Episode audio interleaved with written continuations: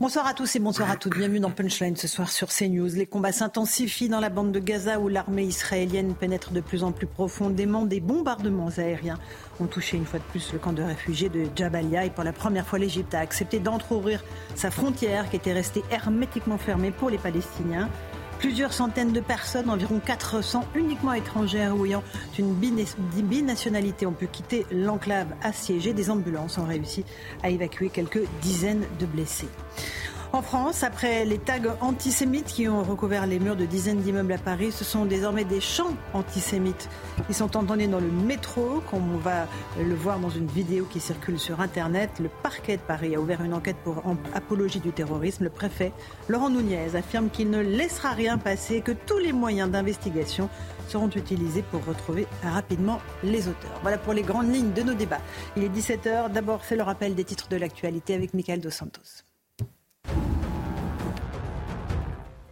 Nouveau bombardement dans le camp de réfugiés de Jabalia dans la bande de Gaza. Selon un bilan du ministère de la Santé du Hamas, des dizaines de civils palestiniens auraient été tués. L'ONU a qualifié cette frappe d'israélienne d'atroce et dénoncé des combats terrifiants aux conséquences humanitaires épouvantables. La veille, une autre roquette qui visait un responsable du Hamas avait déjà fait des dizaines de morts. Des dizaines de blessés palestiniens ont également quitté la bande de Gaza depuis la frontière de Rafah. Ces civils ont été transportés en ambulance pour être hospitalisés en Égypte. Des centaines de binationaux et étrangers devraient également suivre. Cette opération est une première depuis les attaques du Hamas le 7 octobre dernier. Et puis enfin, la Jordanie rappelle son ambassadeur en Israël. Cette décision est une manière de protester contre l'offensive militaire de Tsahal dans la bande de Gaza. Nous condamnons la guerre israélienne qui tue des innocents, a indiqué le ministre des Affaires étrangères Ayman al-Sadi. Merci Michael Dos Santos pour ce rappel des titres de l'actualité. Avant euh, d'évoquer avec euh, nos invités, Karim Zerbi, bonsoir Karim, ancien député européen, merci d'être avec nous. Florian Tardy, journaliste politique CNews, bonsoir. Bonsoir euh, Naïma Mfadel, essayiste, chargé de mission politique, bonsoir Naïma. Et Geoffroy Lejeune, directeur de la rédaction du JDD. On va évoquer ce qui se passe à la fois en Israël, dans la bande de Gaza et évidemment dans notre pays. Un mot d'abord de la tempête, cette tempête qui arrive ce soir sur l'ouest de la France avec des rafales qui pourront atteindre 170 km heure. On a notre envoyé spécial, Augustin Donadieu, qui se trouve avec Antoine Durand à Saint-Malo. Bonsoir à tous les deux. Je crois que 17h, c'est l'heure limite euh, qui est donnée aux habitants. Ensuite, ils doivent rentrer chez eux. Donc vous aussi, c'est ça?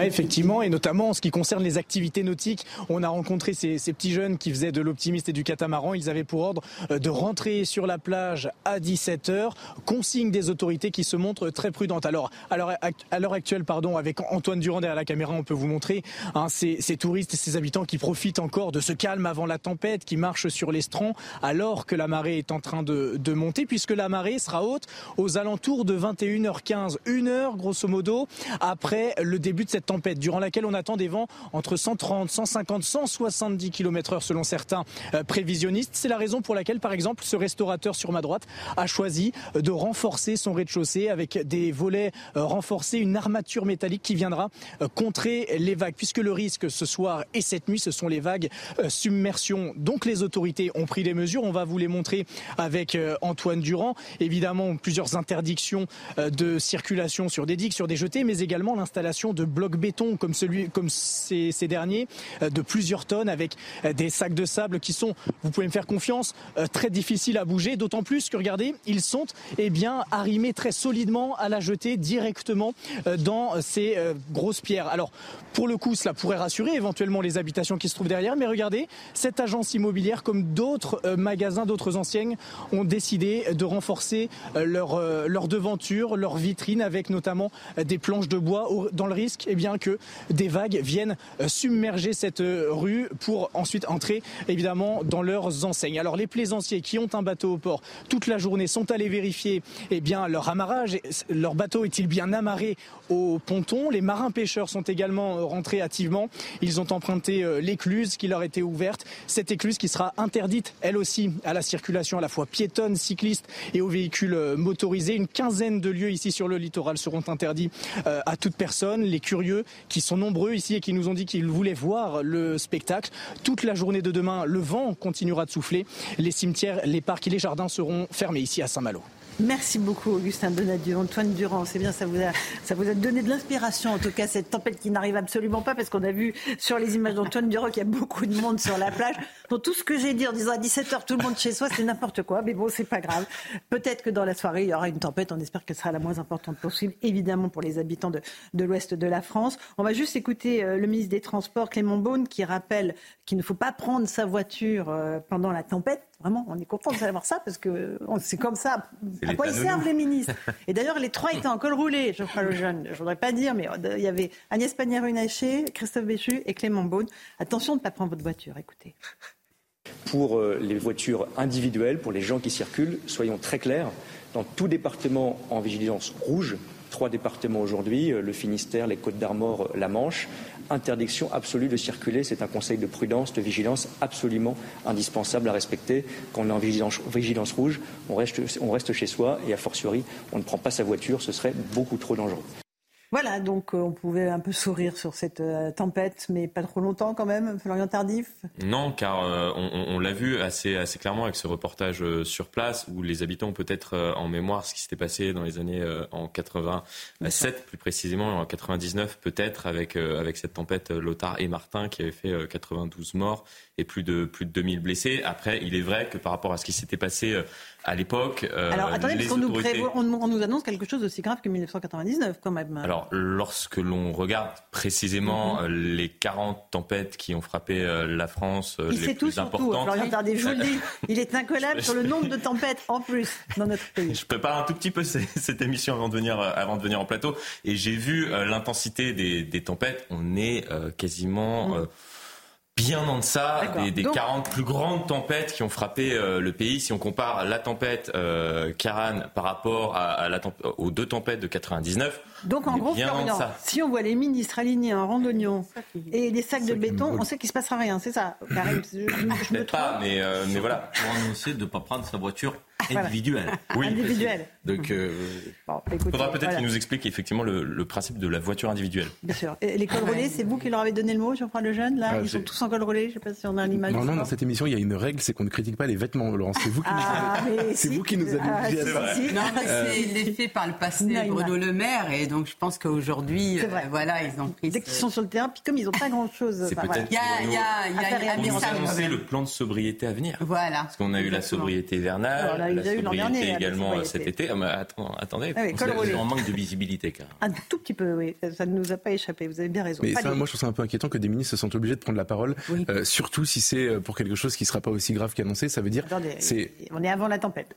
Oui, oui, non, mais justement, ce qui est intéressant, c'est la volonté de, à tout prix, dire qu'on avait prévu le pire et qu'on mm. on était, euh, qu'on avait pris nos responsabilités. ça aussi. Et, voilà. Mm. Effectivement. Bon, bah, écoutez, c'est vrai qu'en en ce moment et de plus en plus, les élus pensent mm-hmm. d'abord à leur propre protection et leur responsabilité. Avant de penser euh, à la protection de, la population. C'est ça qui est, paradoxal. C'est le principe de précaution, mais ah d'abord pour eux, en disant voilà, je vous ai préparé au pire. Bon, finalement, euh, la tempête n'était pas si terrible que ça, mais au moins j'ai pris les mesures au cas où il y avait une tempête. C'est peut-être la conséquence du, du Covid.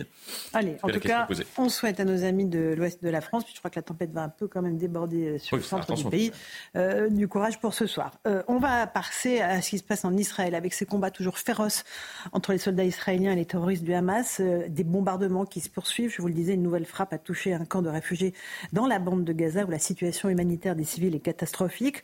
on va rejoindre sur place dans un instant nos envoyés spéciaux, mais d'abord, je vous ai évoqué le fait que l'Égypte avait ouvert pour la première fois depuis le début euh, du conflit euh, sa frontière de façon extrêmement parcimonieuse, hein, parce qu'il y a quelques centaines de personnes qui ont pu sortir. On va voir les explications de Chloé Tarka, on en débat ensuite. Une barrière qui s'ouvre et la ruée hors de Gaza. 545 binationaux et étrangers ainsi que 88 blessés palestiniens quittent la bande de Gaza vers l'Égypte en passant par le terminal frontalier de Rafah. Parmi les blessés, plus de 40 enfants, des femmes et des personnes âgées. Plusieurs dizaines d'ambulances sont entrées en Égypte et les premiers blessés ont été pris en charge. Certains sont transportés vers un hôpital de campagne à une dizaine de kilomètres à l'ouest de Rafah, les cas les plus critiques vers des hôpitaux du Caire. Pour ce médecin, les hôpitaux de la bande de Gaza ne peuvent pas soigner tous les blessés. Ces blessures nécessitent un traitement médical avancé et des opérations majeures. Comme nous le savons, les hôpitaux de la bande de Gaza soignent un grand nombre de blessés tout en souffrant d'un manque de fournitures médicales et ne peuvent donc pas opérer dans les cas les plus graves. Les blessés nécessitent alors d'être transportés dans un hôpital du côté égyptien, comme c'est le cas en ce moment. Selon le porte-parole du ministère de la Santé du Hamas, ces services auraient soumis à l'Égypte une liste de 4000 blessés nécessitant des soins ne pouvant être prodigués dans Gaza c'est intéressant de voir que c'est la première fois en fait que l'Égypte, qui avait muré carrément le point de passage de Rafah, euh, en trouve un tout petit peu, pour des raisons humanitaires évidentes, la porte. On parle de euh, combien des, à peine 400 personnes, Florian Tardy. Vous avez le détail? Alors c'est à peine 400 400 personnes. Je vais vous le donner dans, dans un instant. Il y a en partie des, des, blessés et des étrangers, donc 76 blessés, 335 étrangers binationaux qui ont été évacués de, de Gaza, dont 5 mhm. euh, Français ça veut dire qu'il reste tout de même, euh, dans ma mémoire, il y avait 170 ressortissants français qui étaient encore euh, à Gaza, ce qu'avait annoncé la semaine dernière le président de la République. Donc il reste encore 165. À la des ONG, des associations et, des gens qui habitent. Euh, Naïma Fadel, ce qui est intéressant de voir dans les pays arabes qui entourent euh, Israël, la grande prudence. Et là, on voit que l'Égypte a tardé vraiment à ouvrir sa frontière pour des raisons humanitaires. Comment on explique cette prudence? Non, mais on l'explique aussi par le, par le passé. C'est vrai que ces pays-là, euh, limitrophes, quand ils ont ouvert, ils ont eu aussi l'impact du terrorisme, il faut le, faut le dire. Ils ont aussi des camps aujourd'hui. Vous voyez la Jordanie. La Jordanie, pratiquement 80% des Jordaniens mhm. sont des Palestiniens, avec des problèmes aussi. Euh, là, aujourd'hui. Il y a des Syriens aussi, beaucoup de Syriens en Jordanie. Effectivement, en Syrie aussi, ils en ont beaucoup. Euh, mais il faut voir qu'ils vivent comme des, euh, des, habitants de seconde zone, comme des citoyens de seconde zone. Ils n'ont aucun droit dans les pays arabes. Parce que, euh, d'ailleurs, en 89, la Ligue arabe avait dit on ne donne pas de citoyenneté. Pourquoi? Parce qu'il faut garder vivace le retour en Palestine. Vous voyez, mais en même temps, ils, n'ont pas le droit à certains emplois. Il faut le savoir. Et effectivement, ils posent aussi, puisqu'il y a des terroristes au sein aussi de la population palestinienne, ils ont aussi posé des, problèmes. Au Liban, au Liban, on rappelle avant Sabra Chatila qui a été un massacre de, civils palestiniens, mais qui avait fait suite à des attentats mhm. terroristes. Sabra Chatila a marqué la mémoire euh, des, Arabes. Et puis Septembre Noir. Septembre Noir, qu'est-ce qui s'est passé? C'est qu'ils ont voulu euh, renverser la monarchie euh, hachimite. Donc c'est pour ça qu'il y a eu Septembre Noir. D'accord. Euh, Karim Zerabi, sur l'attitude de l'Égypte, qui en trouve, mais alors vraiment de façon très minutieuse et parcimonieuse, cette frontière. Oui, il y a plusieurs raisons, mais il y en a une aussi qu'il faut évoquer, c'est que euh, l'Égypte ne veut pas se rendre complice de la stratégie d'Israël qui consiste à vider Gaza de sa population et à déplacer euh, donc les Gazaouis. Euh, cette note qui a fuité dans Wikileaks de, la direction du renseignement israélien, aujourd'hui, personne ne la conteste. Qui dit quoi?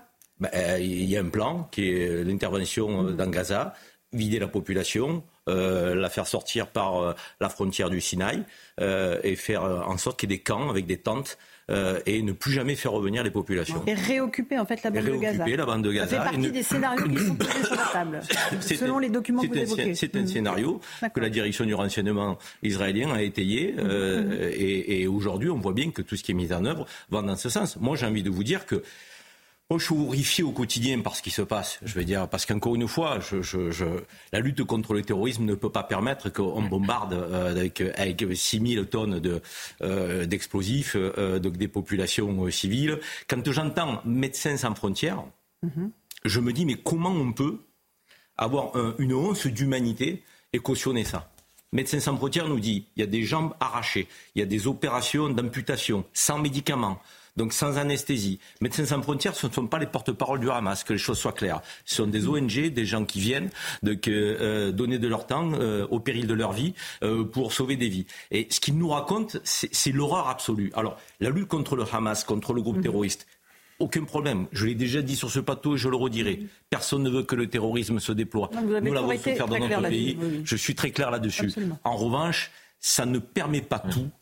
Euh, euh, et, notamment de frapper des femmes, des enfants et des populations civiles comme c'est le cas actuellement. Il faut que ça s'arrête. Sauf que c'est super compliqué en fait de reprocher euh, d'un côté à Israël de vider les, le Gaza des civils et en même temps de frapper les civils. On peut, enfin, s'ils si, veulent éviter de faire des victimes innocentes, ils sont obligés de, de permettre de faire sortir les gens. Je te l'ai déjà dit, on a déjà eu ce débat. Je pense que la lutte contre le terrorisme ne se mène pas avec 6000 bombes, avec 4000 tonnes d'explosifs sur des populations civiles. Moi, c'est pas mon métier de savoir si la stratégie est la bonne. C'est ce que je veux juste dire, qui est basé, et on le sait, sur le renseignement. C'est une lutte de rude épreuve, c'est une lutte ciblée qui ne peut pas aujourd'hui, euh, euh, je dirais, déplacer des millions de personnes. Il y a 2 millions de personnes dans la bande de Gaza. Mais malheureusement, Elles vont vivre quoi Sous des tentes sans revenir Mais c'est la question projet. Ils sont, ils sont tous dans la bande de Gaza. Hein. La question on parle de 300 personnes qui sont juste, euh, qui ont été évacuées vers oui, oui, je parle du projet. Il n'y a pas pour l'instant de déplacement. Je, hein. parle du, je parle du projet. il faut mettre fin à ce projet, qui est un projet de folie. Il y a plusieurs hypothèses sur la table côté israélien. La question ne se pose malheureusement pas comme ça. Depuis le 7 octobre, on sait qu'Israël va riposter à un moment donné et personne n'empêchera Israël de riposter. Donc il y aura des frappes, donc il y aura des droit international, ça te Mais euh, il y a beaucoup, il y a beaucoup de personnes autour de la table et, et, ton avis ne venait, enfin, comment dire, est contredit par exemple par. Et non, mais moi, je, je, je, suis pas en train de débattre. Justement, je suis en train de raconter ce qui est en train de se passer de manière assez prosaïque en réalité. Les États-Unis n'ont pas empêché Israël de se défendre. La France, pourtant, il y a eu un, un discours équilibré. ça a appelé un cessez-le-feu. Hein. Mais non, trêve humanitaire. Et la France n'a pas dit qu'Israël ne devrait pas se défendre. Donc, à partir du moment où tout le monde a admis l'idée qu'il y aurait une riposte, si tu veux que la riposte touche le moins possible de civils, il faut que les gens s'en aillent. C'est la seule solution. mais ce projet n'est pas viable sur le plan humanitaire. je te dis pas qu'il faut que Israël récupère Gaza, etc. Je dis pas ça. Je, je parle de ce qui se passe dans les jours qui viennent.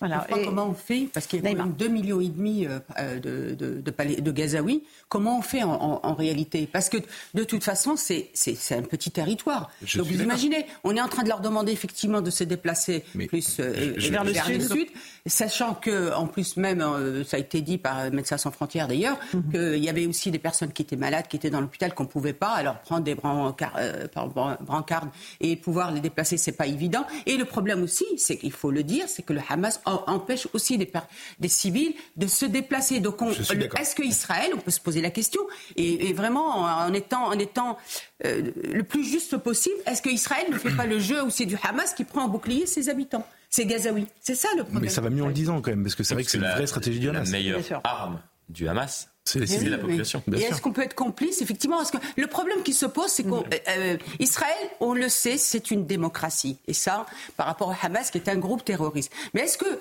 Israël peut se mettre au même niveau qu'un groupe terroriste? C'est ce qui se passe. Effectivement, on a tous des images terribles. Mhm. C'est des images de guerre, ok, mais c'est des, des images insupportables. Donc il faut qu'on se le dise. Et, à un moment, on comprend, nous. Enfin, je veux dire, on condamne le terrorisme, encore une fois, on n'arrête pas de le dire.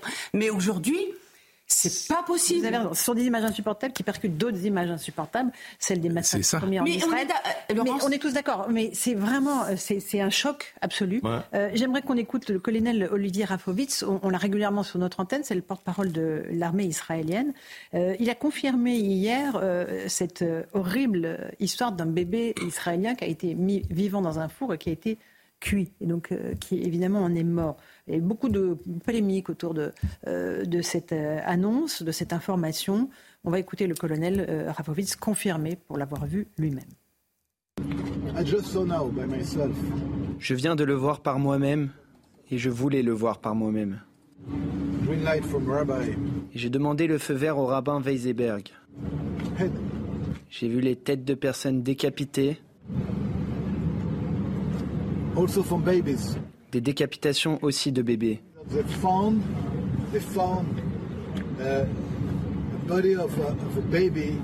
Ils m'ont dit qu'ils avaient trouvé le corps d'un bébé. Il a été brûlé vif, je crois, dans un four.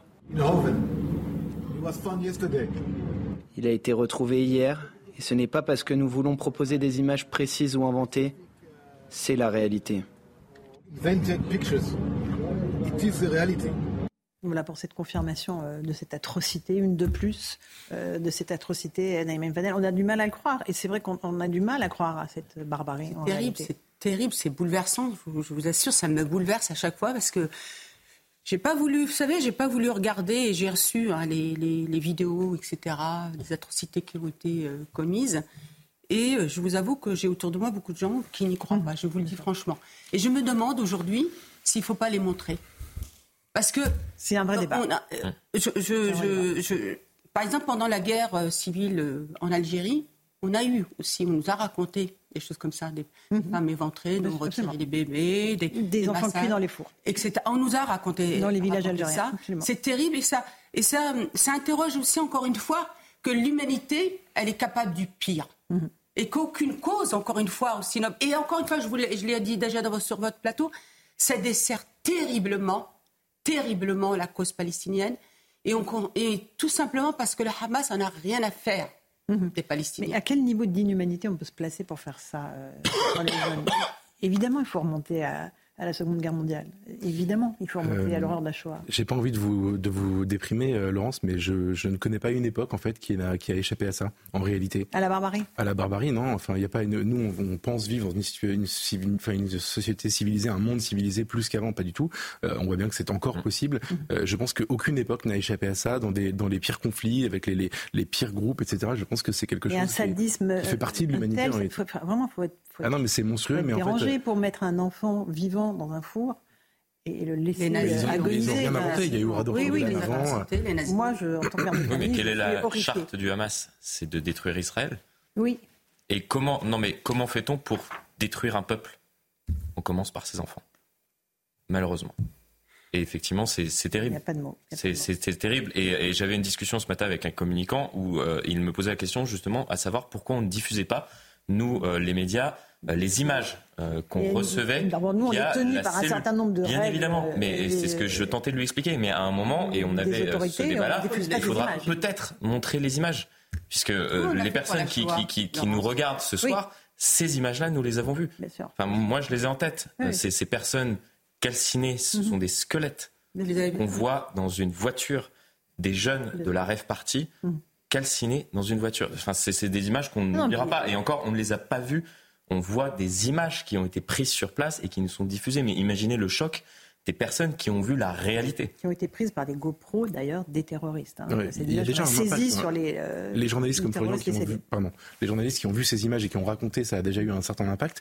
Euh, moi, j'ai été frappé d'entendre ou de lire dans la presse des officiels israéliens qui disaient on n'a pas tout montré parce qu'on on, a pensé que les gens ne croiraient pas dans certains cas. Et, une mention à, l'agence France Presse qui a ailleurs euh, refusé d'aller visionner ces films et a refusé d'en faire une dépêche. Karim, un dernier mot là-dessus avant la pause? Moi, je crois qu'on n'a plus besoin d'éléments pour pour dire que le 7 octobre, c'est égal à horreur, c'est égal à Hamas, c'est égal à terrorisme, c'est égal à barbarie. Je veux dire, donc, euh, on n'a on a plus besoin d'éléments supplémentaires. Donc euh, tout ça est, est acté. Euh, après, au moment où on se parle aujourd'hui, presque trois semaines, quatre semaines après, c'est est-ce qu'à la barbarie, on oppose le massacre? Si on est une grande civilisation, à la barbarie, donc on n'oppose pas le massacre des populations civiles. Si on est une grande civilisation. Et, on, acte une démarche de, de lutte euh, contre euh, cette barbarie de, manière ciblée pour détruire les barbares, pour détruire le groupe terroriste, pas pour détruire. On a souvent eu cette discussion sur ce plateau. Le problème, c'est que le Hamas se cache sous les hôpitaux. Oui, mais encore une fois, ça veut dire, c'est pas que je le sais ou que je le sais pas. Ce que je sais, je sais qu'une chose, c'est que tous les jours, il y a des femmes et des enfants de population civile qui meurent. Ça, je le sais tous les jours. Et il y en a près de 4000 donc, euh, depuis le 7 octobre du côté des Palestiniens. Qu'est-ce qu'on veut? On veut quoi Éradiquer un peuple non, ou on veut lutter contre le Hamas? Si on veut lutter contre le Hamas, on n'éradique pas le peuple palestinien, on lutte contre le Hamas. Or là, j'ai l'impression qu'on est dans une forme de confusion de, qui, moi, me met très mal à l'aise sur le plan humain, très mal à l'aise, parce que je ne peux pas valider la lutte contre le terrorisme en éradiquant un peuple. Je ne le ferai jamais. Mais euh, quand le terrorisme se sert de son peuple comme d'un bouclier, malheureusement. Donc on ne euh, valide pas la thèse des terroristes. si on bombarde le peuple, c'est qu'on valide la thèse des terroristes. Allez, on fait une petite pause, on se retrouve dans un instant. On va évoquer ce qui se passe dans notre pays. On avait déjà vu les tags antisémites, maintenant il y a les chants antisémites qui sont entonnés dans le métro. On franchit chaque jour des, degrés. Euh, dans la, ligne mini. A tout de suite dans Punchline sur CNews. 17h30, on se retrouve en direct dans Punchline sur CNews. Tout de suite, le rappel des titres de l'actualité avec Michael Dos Santos. 335 étrangers et binationaux évacués de la bande de Gaza. Selon le Quai d'Orsay, cinq Français dont les identités n'ont pas encore été révélées figurent parmi eux. Une cinquantaine de ressortissants français et leurs familles sont concernés par ces évacuations après l'ouverture temporaire par les autorités égyptiennes du poste frontière de Rafah. Anthony Blinken va lui se rendre vendredi en Israël. Le chef de la diplomatie américaine y rencontrera des responsables du gouvernement. Anthony Blinken devrait effectuer d'autres visites dans le Proche-Orient. Il s'agit là de sa deuxième tournée après celle effectuée il y a une dizaine de jours. Enfin, le prix Nobel de la paix, Narges Mohammadi, a fait sortir un message en cachette depuis sa cellule de prison. Dans ce texte lu par sa fille réfugiée en France, la militante opposée au port obligatoire du voile en Iran s'en est pris une nouvelle fois au gouvernement, décrit comme religieux et autoritaire. Selon le hijab obligatoire est la source principale de domination et de répression dans la société. Merci Michael Dos Santos. On se retrouve sur le plateau de Punchline euh, pour évoquer l'antisémitisme en France qui explose. On avait euh, eu les tags antisémites, on va y revenir dans un instant, mais euh, autre signe que l'antisémitisme s'assume désormais à visage découvert sont ces chants entonnés sur la ligne 3 dans le métro à Paris. On va écouter la séquence, écoutez bien parce que vraiment les mots sont explicites. Nique les juifs, les grands-mères, nique la Palestine, on est des nazis, on est fiers. Je ne fais que citer ça.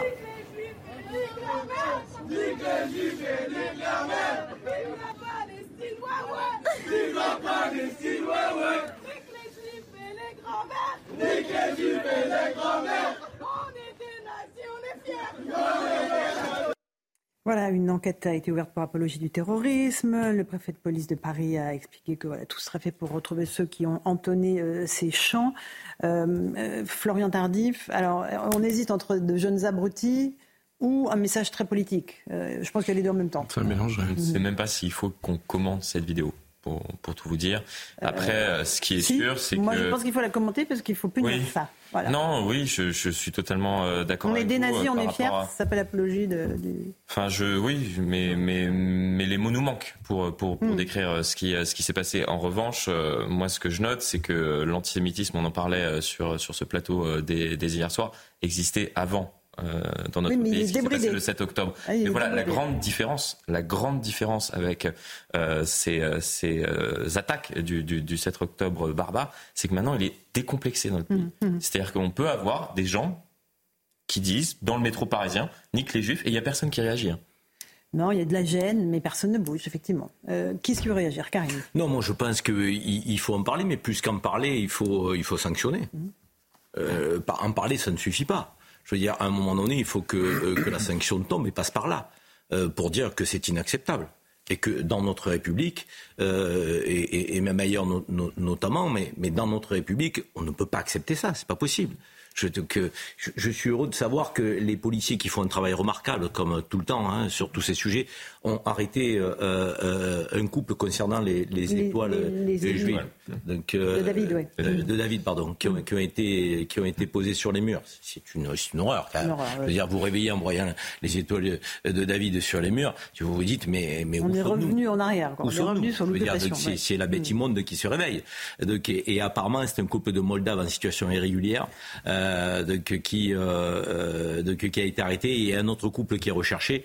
Donc voilà, il y a un travail aussi d'investigation qui paye. Après, derrière, il faut que la justice tombe. Elle passe par là. Mhm. Donc, parce que sinon.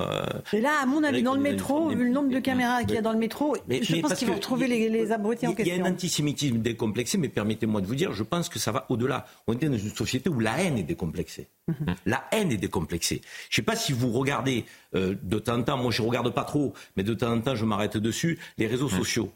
Mais je veux dire, pour un avis mmh. différent du vôtre, on vous insulte. Mmh. Mais de tout, de tous les noms. Je veux dire, moi, je suis passé dans une émission de grande écoute euh, sur notre groupe, sur C8. C'est des menaces de mort que j'ai reçues, par centaines. Mon numéro a été divulgué sur la place publique, euh, tu es un terroriste du Hamas, euh, qu'on va te tuer, on va venir te crever. De la folie. Tout est excessif. Je pense pas être un extrémiste ni un excessif, avoir des convictions certes, mais une position toujours équilibrée, mm. respectant les droits humains des uns et des autres, les populations civiles des uns et des autres. Enfin, je veux dire, non, ça ne passe pas. Si vous n'êtes mm. pas d'accord avec votre interlocuteur, c'est la violence. D'accord. C'est euh, pas possible. Faut pas le jeune sur ces chants antisémites et après on parle des tags. Depuis, bah depuis le, que j'ai découvert ces tags et que j'ai entendu ces chants, je pense à Georges Bensoussan, vous savez, qui avait euh, eu cette phrase il y a quelques années, qu'il avait dit qu'aujourd'hui l'antisémitisme en France euh, se tête avec le lait de la mer. Il a été au tribunal pour cette phrase. Il n'a pas été condamné, mais il a été quand même au tribunal. C'était un, un vrai parcours judiciaire. C'est-à-dire qu'on se transmet l'antisémitisme comme ça On élève les enfants dans la, dans la L'antisémitisme, c'est intéressant parce que mm. vous avez dit on est revenu à l'occupation. C'est les, mêmes, euh, comment dire, le, même procédé. Mhm. et d'ailleurs, c'est évidemment fait pour ça, c'est du mimétisme. sauf qu'au moment de l'occupation, l'antisémitisme, il est interne, euh, il est intra-occidental. C'est des occidentaux, en l'occurrence les nazis, mhm. les collabos, etc., qui haïssent les juifs, mais qui sont en fait, euh, qui font. Là, c'est aujourd'hui, c'est presque une guerre de civilisation importée sur notre sol. Et c'était le propos de Ben Soussan, c'était de dire qu'en gros, c'était euh, les banlieues, les banlieues islamisées ou les banlieues, les racailles arabo-musulmanes qui elles se transmettaient ça très jeunes. Et pourquoi je dis ça? Parce que l'âge des gens qui chantent, c'est des voix d'enfants. Sans doute, c'est des 14-15 ans. C'est des 14-15 ans, c'est euh, la, génération des émeutiers d'il y a quelques mois. Et je me demande ce qu'on va faire avec ces gens-là. Je veux dire, euh, c'est parce que déjà les retrouver, les sanctionner. Alors pour, pour l'instant, racines, Évidemment. Mais ce qui est intéressant, c'est qu'aujourd'hui, vous avez. Politique de gauche, notamment. Hein. On a oublié que, que l'extrême gauche, les nazis, était euh, une matrice de l'antisémitisme. Il y a plusieurs racines, mais aujourd'hui, en fait, c'est une bande. Cette bande de jeunes, on l'a tous croisé dans le métro. Euh, en l'occurrence, on l'a pas tous vu chanter euh, ce genre de choses, mais on les connaît. C'est aussi ceux qui vandalisent, c'est aussi ceux qui menacent parfois méchamment, parfois, parfois très méchamment les gens, dans, les passants, etc. Et ces gens-là ont ça dans la tête aujourd'hui. En tout cas, une partie d'entre eux. Moi, je vous invite à lire la tribune de Ismaël Saïdi, qui est un metteur en scène euh, belge, franco-belge, mhm. et euh, qui est vraiment. Euh, dans quoi? Dans le Figaro, c'est ça? Dans le Figaro, qui est vraiment extrêmement il dit quoi? intéressante. Alors, le titre de, cette. de cette tribune, c'est En tant que musulman, je refuse de me voiler la face sur la nature de l'antisémitisme en, en, France. Et il dit clairement, il reprend un peu les différents attentats, et il dit que comment, euh, en fonction des attentats et des cibles, la réaction euh, différait en fonction des personnes. Disons que quand il y a eu euh, les attentats contre l'école juive, le, commerce cachère, la population, faut dire les choses musulmane, ne sait pas trop euh, comment dirais-je, n'a pas eu des mois. Moi, moi-même, en 2015, j'étais délégué du préfet. On a eu des, quelques difficultés au niveau euh, des minutes de silence, etc. Mais il explique bien qu'en novembre, le Bataclan mhm. et puis les différents euh, brasseries, etc.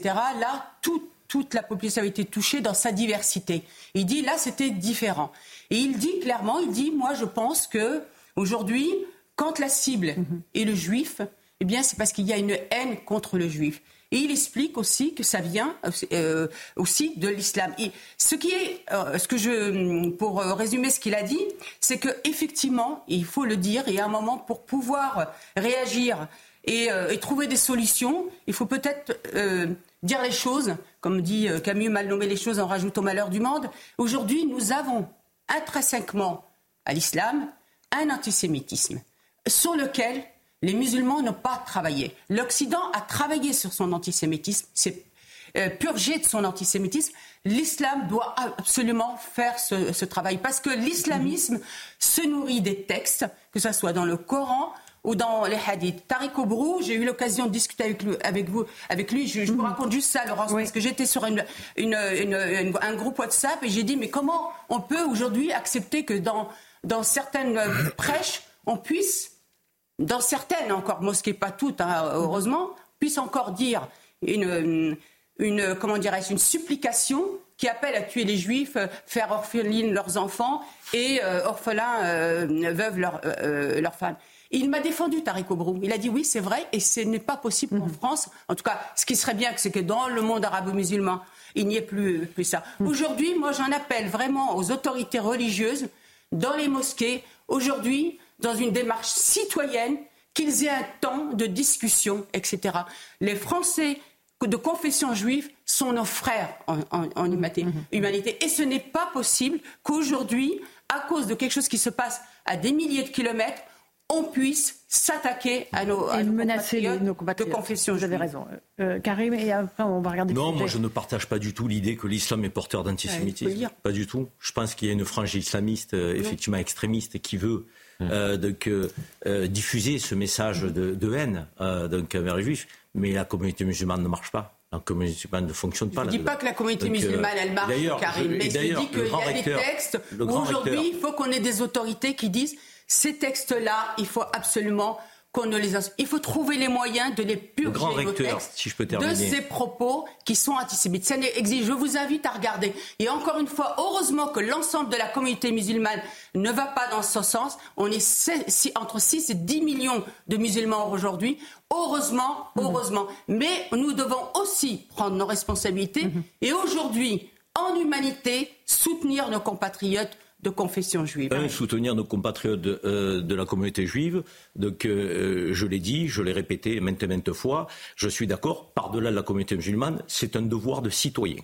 Deuxièmement, euh, donc, si les 6 à 8 millions de musulmans ne posent pas de problème et si ça vit bien dans notre pays, c'est qu'effectivement, ils pratiquent l'islam pas l'islamisme. Et donc l'islam n'est pas porteur d'antisémitisme.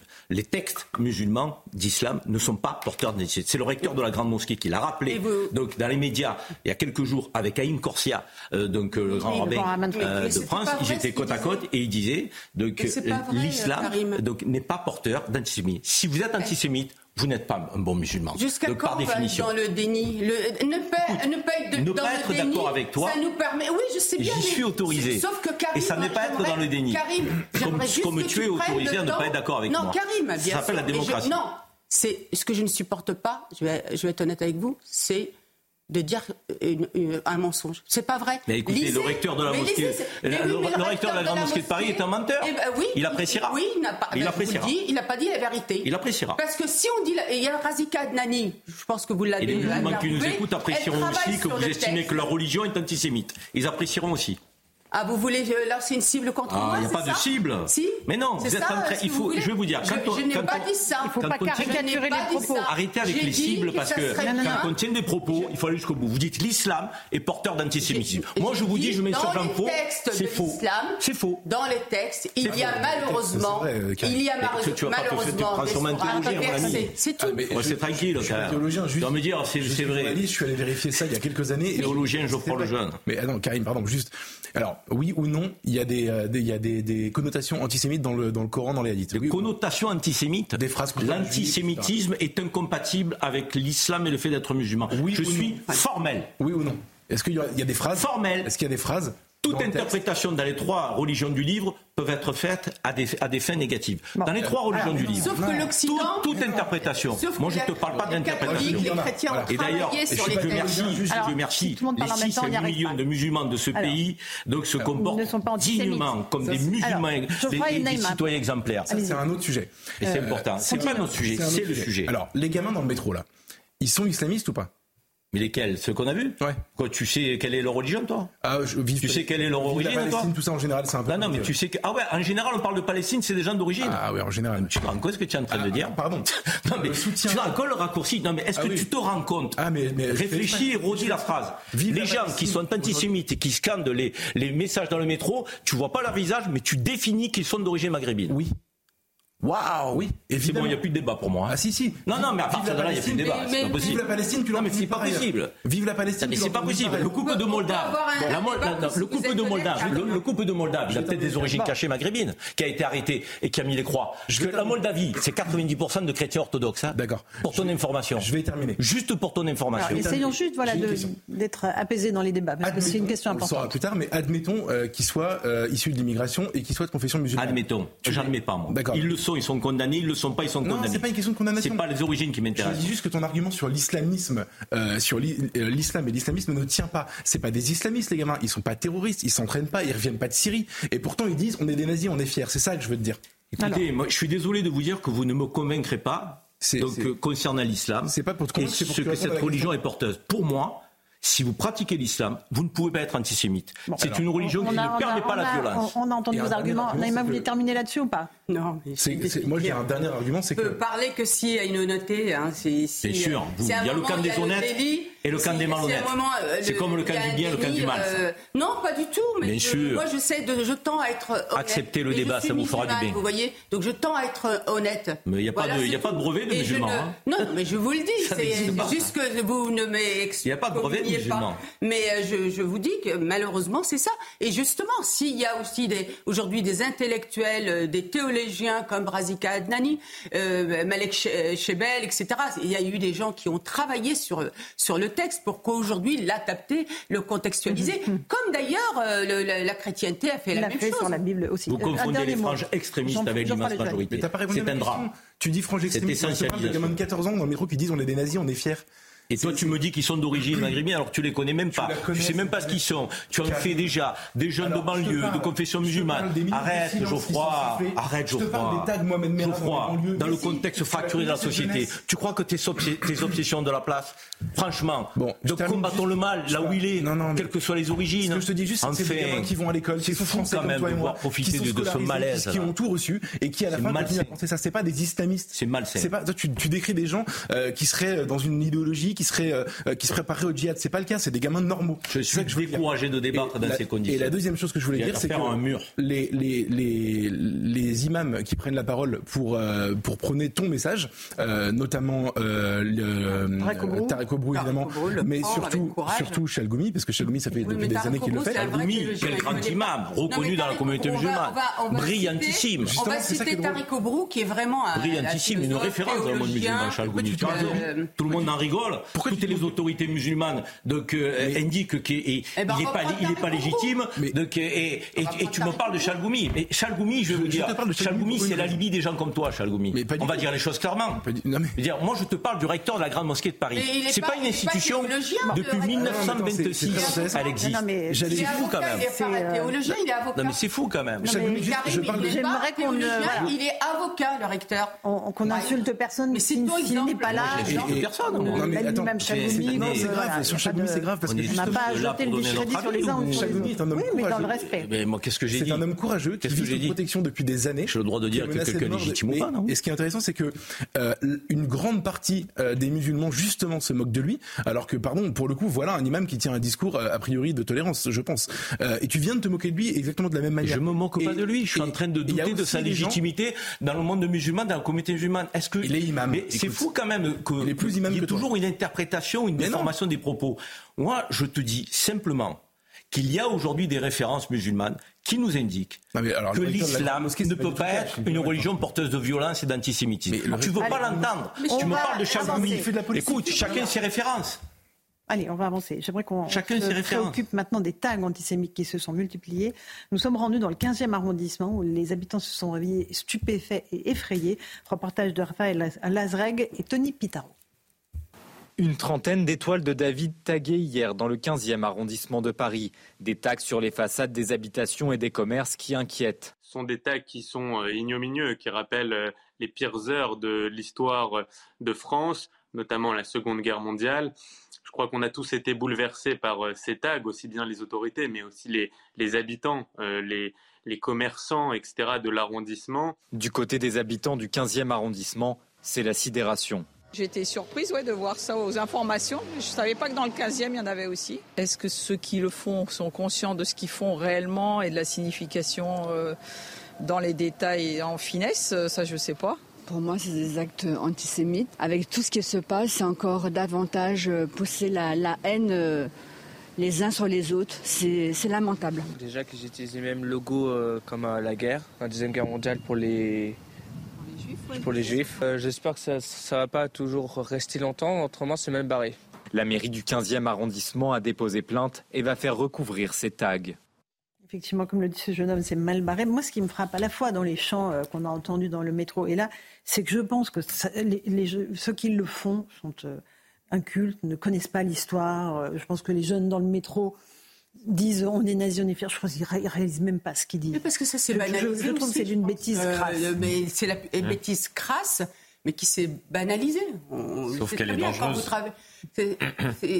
c'est- enfin, Mais bien sûr qu'elle est dangereuse. elle. Après, Non, mais elle on mène, pourrait euh, citer euh, le, le philosophe du XIIe siècle, les Averroès.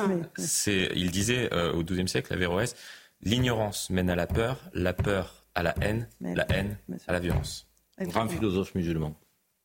Tout à fait, mais qui a été. euh, Et on en a un exemple, et discrédité malheureusement, on est au stade de la haine. On est au stade de la haine et, et on n'est pas loin d'être au stade de la Ah. violence. C'est ça qui est inquiétant. et de la guerre civile. Moi, moi, moi, je, pense effectivement qu'on a, on a un récit national euh, qui doit effectivement intégrer des dimensions qui sont peut-être pas assez prégnantes aujourd'hui.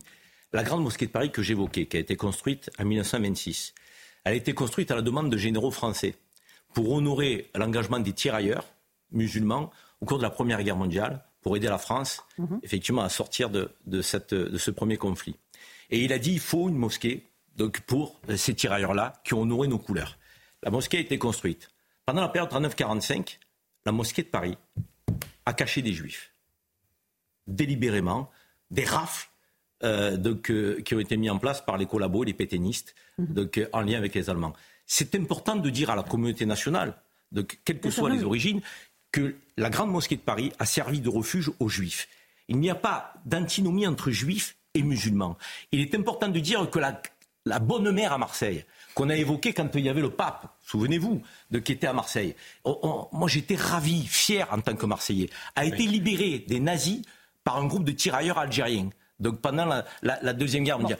Tous ces actes-là font partie de récit national. Et c'est important que tous les petits Français, quel que soit l'origine, euh, puissent avoir aussi cette fierté. parce que 39-45, c'était la bête immonde. Je veux dire, la bête immonde, elle a été faite par la collaboration de gens qui, à un moment donné, ont apporté un soutien aux nazis. Ces gens-là, que je sache, n'étaient pas musulmans. Euh, euh, on peut aussi rajouter que le roi Mohamed V, effectivement, quand Vichy lui a demandé euh, donc euh, de donner la communauté, enfin les, juifs marocains. Il a répondu c'est mes sujets comme les musulmans. Mais il faut aussi rappeler que les juifs ont été dans les pays arabo-musulmans, ils avaient le statut de dhimmi. Ils avaient un statut inférieur. Il y avait certains métiers qu'ils ne pouvaient pas faire. Il y avait certains endroits où ils ne pouvaient pas habiter. Voilà. Et quand on dit ça, je veux dire, c'est pas jeter l'anathème encore une fois sur l'ensemble des, musulmans, mais rappeler aussi une réalité sur laquelle nous devons aussi travailler. Travailler, effectivement. moi, ma, question est très courte, c'est est-ce qu'ils ont conscience, ne serait-ce conscience de ce qu'ils disent, ces jeunes, je crois, jeunes?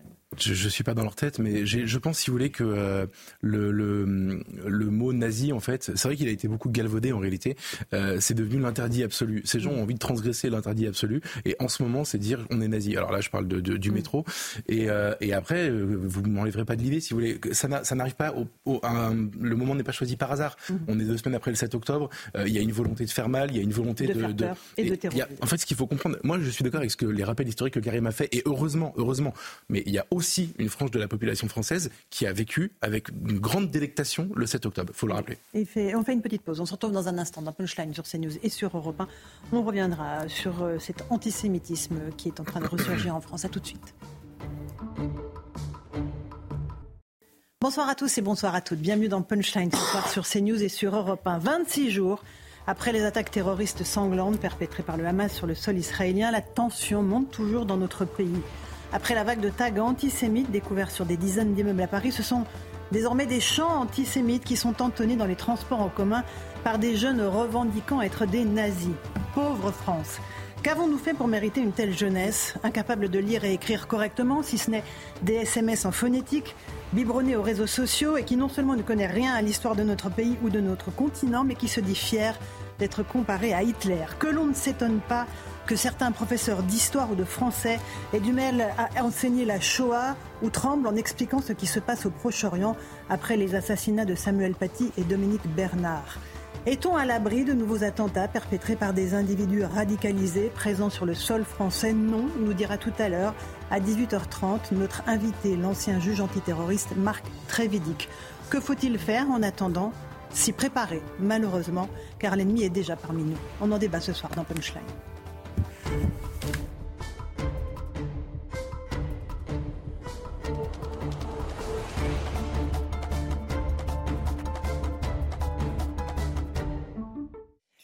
18h, bienvenue si vous nous rejoignez sur Europe 1 et sur CNews. D'abord le rappel des titres de l'actualité. 335 étrangers et binationaux ont été évacués aujourd'hui de la bande de Gaza. Selon le Quai d'Orsay, cinq Français dont les identités ne sont pas révélées figurent parmi eux.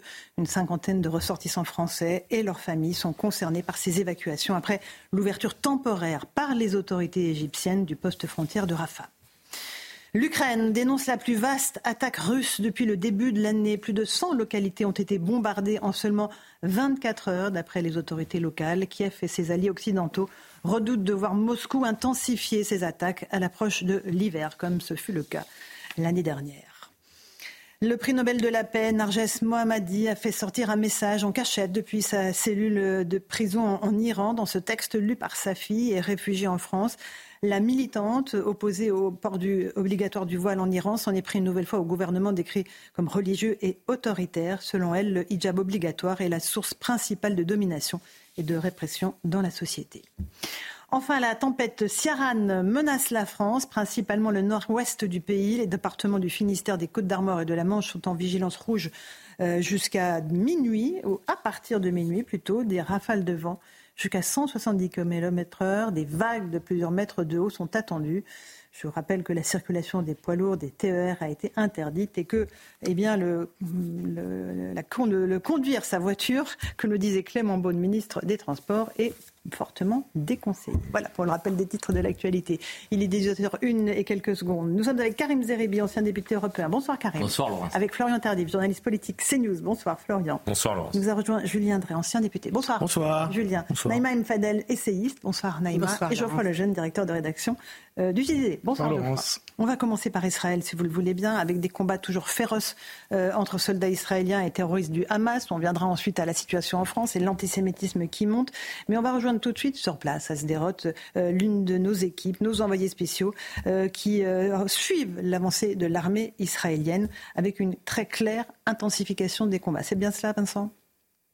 L'opération terrestre semble s'intensifier. Ici, nous sommes entre euh, Sderot et Netivot, à une dizaine de kilomètres de la bande euh, de Gaza, à quelques centaines de mètres derrière notre position. Euh, ici, il y a l'artillerie israélienne, des dizaines de tanks qui tirent quasiment en continu sur la bande de Gaza. Tout autour de nous, il y a des allées et venues constantes de véhicules militaires dans le ciel, des hélicoptères, des avions de chasse également que nous avons pu voir sur la route pour venir jusqu'ici. L'armée israélienne se bat sur trois fronts, le nord-ouest, le nord-est et le sud de la bande euh, de Gaza pour encercler euh, Gaza et City. Il y aurait eu des premiers combats dans la banlieue sud euh, de la ville entre l'armée israélienne et les soldats du Hamas. En tout, 11 soldats israéliens auraient été euh, tués ces dernières heures lors de ces euh, violents affrontements. Plusieurs autres auraient été euh, grièvement blessés. Et puis enfin, on a appris la mort ce matin de sept otages lors du bombardement du principal camp de réfugiés de Gaza par l'armée israélienne. Sept otages, dont trois de nationalité étrangère, selon le Hamas.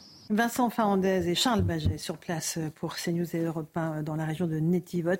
Julien Drey, on voit qu'il y a une intensification des opérations de, l'armée israélienne avec euh, l'entrée de chars euh, et des prises de position désormais dans la bande de Gaza. On est dans le vif du sujet. Il faut maintenant détruire les quartiers généraux du Hamas qui sont cachés sous des hôpitaux, sous des immeubles civils qui leur servent de protection. Euh, il y a eu hier soir un, combat très intense qui s'est terminé hier ce matin. Et ils ont éliminé euh, la premier quartier général de Gaza Nord. Mhm. Ça veut dire que désormais, une partie du Hamas est décapitée dans, son, dans ses unités de commandement. Ça ne veut pas dire que c'est fini, hein. mais ça veut dire que bon, mais c'est un travail très difficile, très méthodique. Et euh, nous, ici, on a l'impression que, que c'est facile ou qu'on se fait des films, mais euh, je veux dire, ils font, ils font dans la mesure du possible euh, quelque chose que quasiment aucune armée n'a jamais fait jusqu'à maintenant. C'est-à-dire? C'est-à-dire qu'il faut descendre, c'est des tunnels qui sont à 80 mètres sous terre. Il y a eu 600 à 700 kilomètres de tunnels. Vous pouvez circuler en scooter. Vous avez des stocks qui ont été accumulés depuis des années et des années. Ça fait 22 ans que le Hamas construit des tunnels à Gaza.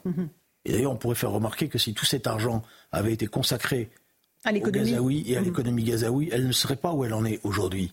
Et je ferai une autre remarque, parce que moi aussi, euh, je lis sur Internet, je vois les photos, et qui peut être insensible à la mort de ses enfants? Dans la bande de Gaza, Dans la bande de les bombardements. Qui peut, mhm. qui peut, moi, je n'ai pas d'esprit de vengeance. Jamais. Mais on pourrait faire remarquer que si le Hamas voulait protéger son peuple, bah, il pourrait faire descendre un certain nombre de femmes et d'enfants dans ces tunnels. Mais non, ils ont déjà dit que ça ne servait qu'aux soldats. Donc, enfin, aux soldats. Donc vous avez bien compris que toutes ces populations civiles sont mises à la disposition du Hamas pour leur servir de, de bouclier protecteur. Et c'est donc très difficile pour l'armée israélienne d'avancer. Mmh, mmh. Mais elle le fait. Euh, elle le fait euh, avec euh, la difficulté liée à ces tunnels, à la présence des otages dans ces tunnels. si vous voulez, l'armée israélienne, notamment début, 220 otages. ce que l'armée israélienne a évité comme erreur, c'était le piège qui lui été tendu. C'était de se précipiter. Mmh. C'était le piège de départ. Comme en 2006. Et donc, de, de- là, à partir de là, de se, de se trouver prise dans une bataille à la Stalingrad, voilà, maison par maison, etc. Voilà, donc c'est pour ça que, évidemment, les images sont terribles, mais ils sont obligés d'avancer à cause de ça. Maintenant, euh, la vraie question qui va être posée dans les heures à venir, c'est qu'est-ce que va dire Nasrallah demain? Nasrallah, c'est donc le leader du De- de- Hezbollah du Hamas. qui doit s'exprimer demain. Est-ce que le Hezbollah entre dans la guerre contre Israël? C'est ça la question Moi, mon sentiment, c'est que malheureusement, la déflagration est totale. Je veux dire, l'entrée des outils euh, Du Yémen. du Yémen euh, hier soir avec les missiles, etc. Qui sont, et c'est pas n'importe quoi ce qu'ils ont envoyé. Hein. Mhm. C'est des missiles avec des charges qui équivaut, équivaut à peu près à 6 000 tonnes de bombes. C'est-à-dire que si ça tombe sur le territoire israélien, c'est des centaines et des centaines et certainement des milliers de morts. C'est-à-dire que c'est le risque d'un embrasement régional avec des répercussions mondiales, évidemment. Naïma J'ai le sentiment, euh, Julien, que l'Iran n'est pas pressé quand même de rentrer, d'autant plus qu'il risque gros. L'Iran, il a déjà des problèmes au niveau interne, avec quand même toutes ces manifestations et tous ces soulèvements euh, euh, au sein de la population iranienne. Donc je ne suis pas persuadée, enfin je pense, hein, après je me, je- je me trompe peut-être. Et puis l'Irak, l'Irak n'a pas intérêt aussi, parce que l'Irak a été depuis des décennies dans le soft power.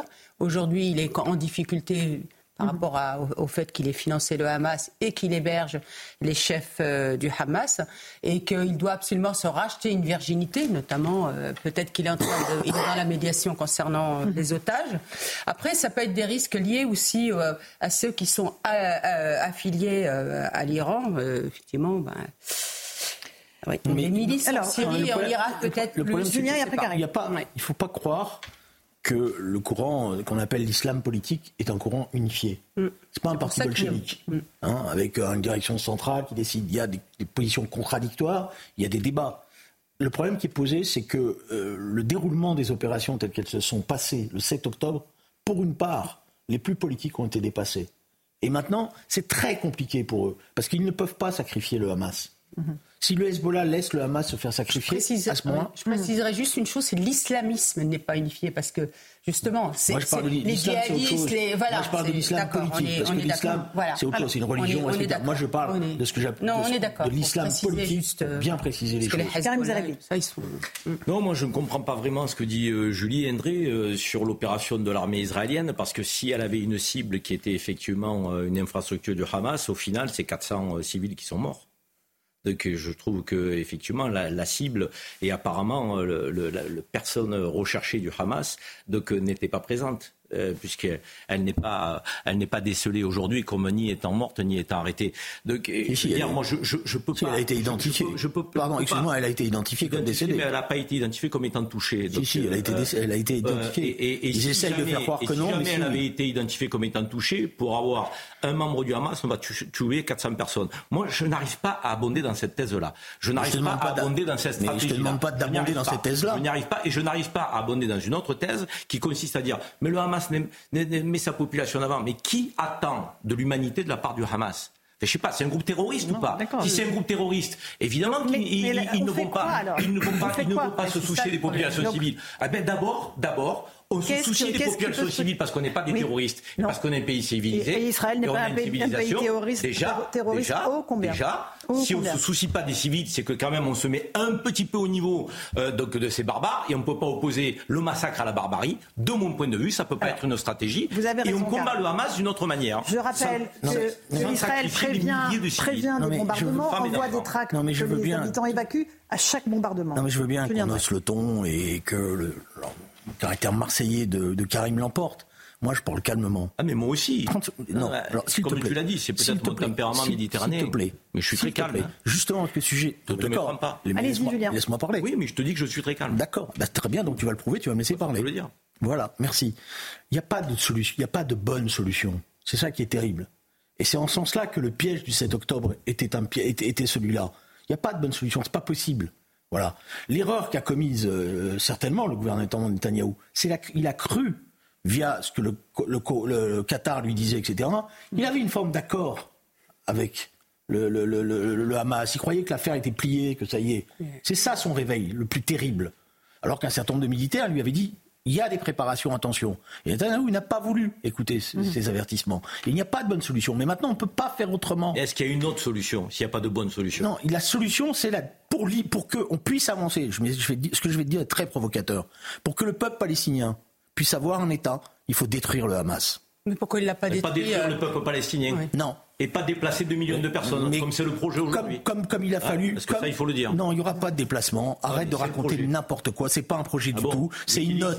Mais non, mais c'est une note qui a été rendue. c'est- Mais c'est, écoute, écoute, moi je veux bien que tu, tu, tu, tu es très renseigné, certainement, etc. Cette note, elle a été désavouée par les militaires israéliens. Ils ne veulent pas occuper Mais Gaza. elle a été désavouée Elle a été là. Depuis hier, elle Mais pas désavouée. Mais si. Mais bon, pas vrai. Mais, mais bon, allez, ça va. C'est une des options. Elle n'a pas été désavouée. C'est une note, mais arrête de raconter n'importe quoi. Mais pourquoi tu minimises de les choses Mais je minimise pas. C'est de Gaza, Quand on n'est pas d'accord avec toi, on raconte n'importe quoi. je te dis. C'est ça le débat Non, voilà, ça y est, le Marseillais commence à. Ça y est, à chaque fois, c'est ton seul argument, le Marseillais. Par ailleurs, j'adore Marseille. Laisse-moi parler, le Marseillais, calme-toi. Oui, mais dès que faut passer à autre chose. Non, mais- Attends, je connais ta technique. Moi, je connais la tienne aussi. Bon, écoute, sois poli. Non mais en tout Bah, cas, toi aussi. euh, Bah alors, sois poli, sois apaisé sur correct. C'est bon, Karim. les deux. Bon, d'accord. Donc, essaye. Essayons d'avoir un débat Je te dis simplement. Julien et ensuite Je te donne des informations. Si je mens, tu sais, si je mens, je te connais.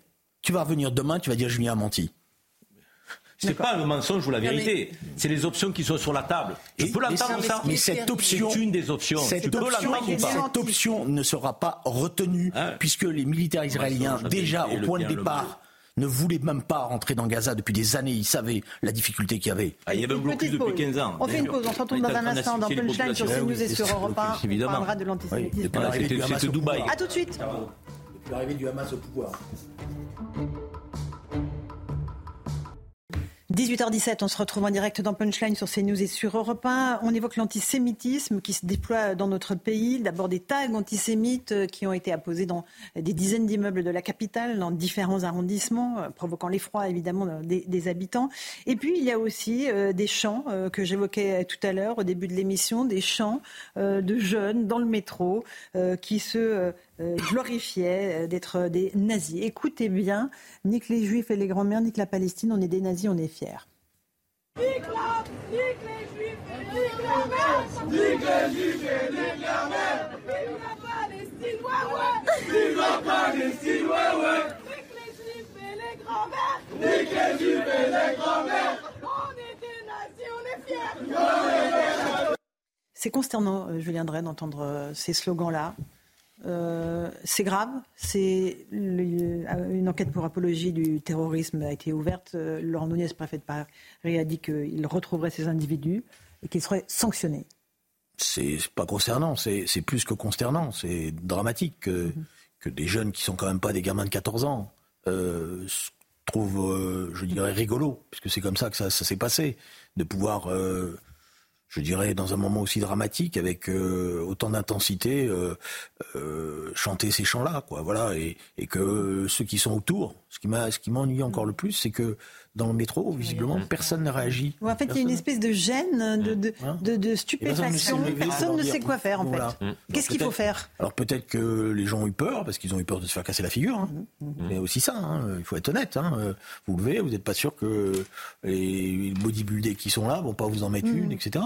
Maintenant, il faut, je crois, avoir une fermeté absolue à l'égard de tous la- ces comportements. réponse, évidemment. Voilà. Il faut plus rien laisser passer. Mhm. Geoffroy Lejeune, sur ces euh, slogans antisémites euh, et sur euh, le fait que voilà, maintenant ça s'affiche euh, euh, librement, carrément, euh, dans la rue, dans le métro. En fait, c'est quoi la vie d'un juif en France aujourd'hui C'est euh, ne plus mettre la kippa, en tout cas avoir peur quand on la met, euh, aller prier dans une synagogue qui est protégée par euh, Vigipirate depuis des années ou par la police, euh, ou Sentinelle maintenant, pardon, on dit comme ça. C'est enlever la mezouza devant chez soi parce qu'on n'a pas envie de, de, de se mettre une cible sur la tête, euh, forcément. C'est euh, faire super attention quand on monte dans un taxi, c'est faire super attention quand on se fait livrer euh, euh, de la nourriture. Euh, et est-ce que c'est vivable? Je suis pas sûr. Et vous ajoutez à ça que euh, dans les années 2015, beaucoup de, de juifs ont fait leur alias, c'est-à-dire sont partis vivre en Israël parce que c'était la terre promise, parce que c'était euh, l'endroit où on était en sécurité. Depuis 15 jours, ils se posent un peu plus la question de où est-ce qu'ils peuvent vivre en sécurité. En sécurité, absolument. Fermeté absolue, Karim, pour Non, les auteurs ce de qui ces est- chants? Ce qui, est, ce qui est très inquiétant pour notre société, c'est qu'il fut un temps où, où- où il y avait une forme de, d'hésitation à afficher son antisémitisme, à afficher son racisme. Il y avait une forme de, de, de, de, de- de choses non assumées, bah, presque de honte. Les gens étaient antisémites, mais ils ne le disaient pas trop. Donc euh, ils le pensaient, il était un cercle un peu fermé. Maintenant, ils se filment dans le métro, ils font des selfies, euh, de- des TikTok. euh, On est dans une société de fous. Je veux dire, c'est l'inversion des normes à un point où c'est la haine décomplexée. Quoi. Je veux dire, et, et il faut mettre un frein à ça. Parce que la haine décomplexée, elle n'est pas tolérable dans notre République. C'est la haine verbale, là.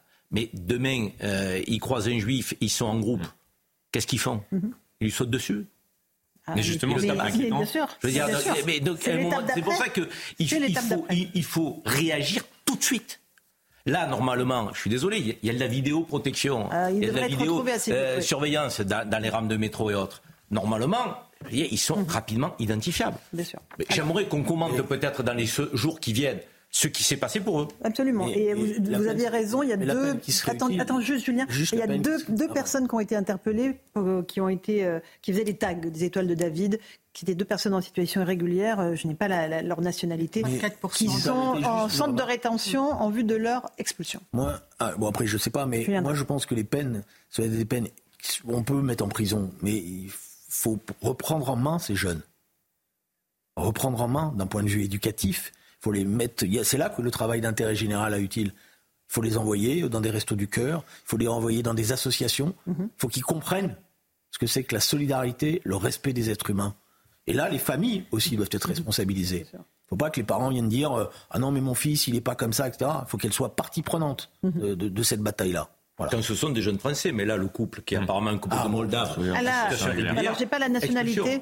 Euh, oui, alors, en centre de rétention. Mais plus inquiétant que Les étoiles de David, c'est ça? Oui. Mm. Mais c'est pas que eux deux qui ont fait tous les tags. En tout cas, le, ministre Darmanin a annoncé un peu les chiffres, hein, 800, plus de 800. Plus de 800, pratiquement 900. Antisémites. Mm.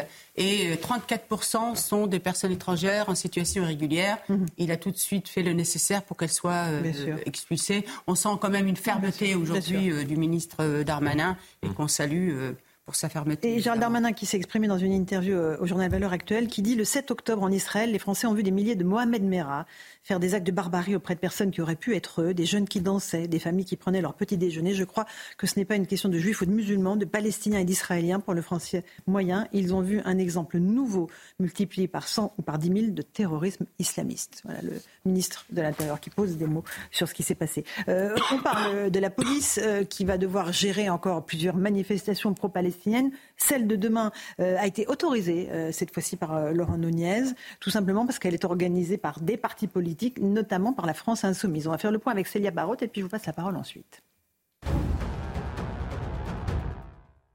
Cette manifestation qui s'inscrit dans le cadre du collectif national pour une paix juste et durable entre Palestiniens et Israéliens n'est donc pas interdite, mais la préfecture de police de Paris a annoncé qu'elle sera strictement encadrée. Ce rassemblement euh, en solidarité au peuple palestinien est organisé par des élus de la France insoumise, des collectifs politiques et des collectifs syndicaux. Le ministre de l'Intérieur Gérald Darmanin a dit avoir confiance en eux.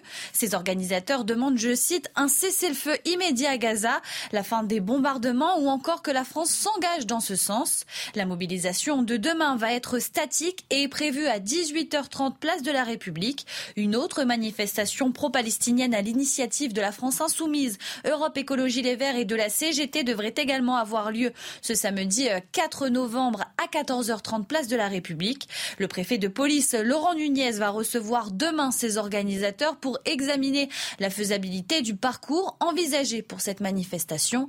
La semaine dernière, 15 000 personnes ont participé participé à Paris à un rassemblement de soutien au peuple palestinien, pourtant interdit par les autorités.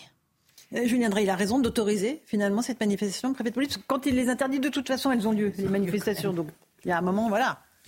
Non, mais je veux dire, si c'est des manifestations de solidarité euh, avec le peuple palestinien, euh, je veux dire, c'est une opinion politique. Si c'est des manifestations de solidarité avec le Hamas, c'est autre chose. Et c'est ça la question qui est posée. comment on fait la différence ah, C'est la question qui est posée aux organisateurs. Mhm. Parce que je m'excuse, mais quand dans ces manifestations, il y a un certain nombre de cris qui n'ont rien à voir avec la solidarité du peuple palestinien, ça veut dire qu'on fait des choix. Alors maintenant, si vous me permettez, je pense que le débat politique va avoir lieu. Je pense qu'on est dans un séisme qui ne va pas durer quelques semaines, qui, voilà, qui est terrible. Mais il y a une clarification politique à avoir avec la France insoumise, que les choses soient claires. Mhm. Jean-Luc Mélenchon, et je me permets de le dire, et vous comprenez pourquoi je le dis, parce que vous le connaissez bien. Depuis 20 ans. Et que je peux vous dire qu'il a sacrément changé. Jean-Luc Mélenchon a renoué avec les courants de la gauche antisémite avant l'affaire Dreyfus. Il est aujourd'hui en relais d'un courant antisémite qui s'est créé en Angleterre et qui considérait que l'alliance avec l'islam politique était un élément du combat contre l'impérialisme. C'est ça le fondement de son idéologie. Et là, maintenant, il n'y a plus à transiger. Il faut euh, donc. euh, C'est extrêmement intéressant de savoir justement à partir de quel moment l'extrême gauche a pris euh, fait cause pour la Palestine. C'était dans les années euh, 70. Au moment, non mais c'est intéressant historiquement de, de retracer ce qui s'est passé euh, précisément. Mais pas, mais pas du tout, parce que. Ah, moi je suis pas d'accord. Il y a 30 Mais secondes. allez-y. 30 secondes. J'étais en total désaccord avec ce qu'a dit M. De Villepin, mais il y a un mot qu'il a dit. La cause palestinienne a été islamisée. Parce que dans les années 70, on ne criait pas Allah Akbar dans les manifestations. Il est vrai. Toutes les forces, toutes les forces qui se battaient pour les droits du peuple palestinien étaient des forces souvent laïques. Même et la elles défendaient, la Renaissance. elles, défendaient l'idée d'un Mhm. État binational, etc. Elles disaient euh, Palestine. Voilà. C'est autre chose qui s'est passé. Ça s'est passé au milieu des années 90. Et c'est là que ça a basculé.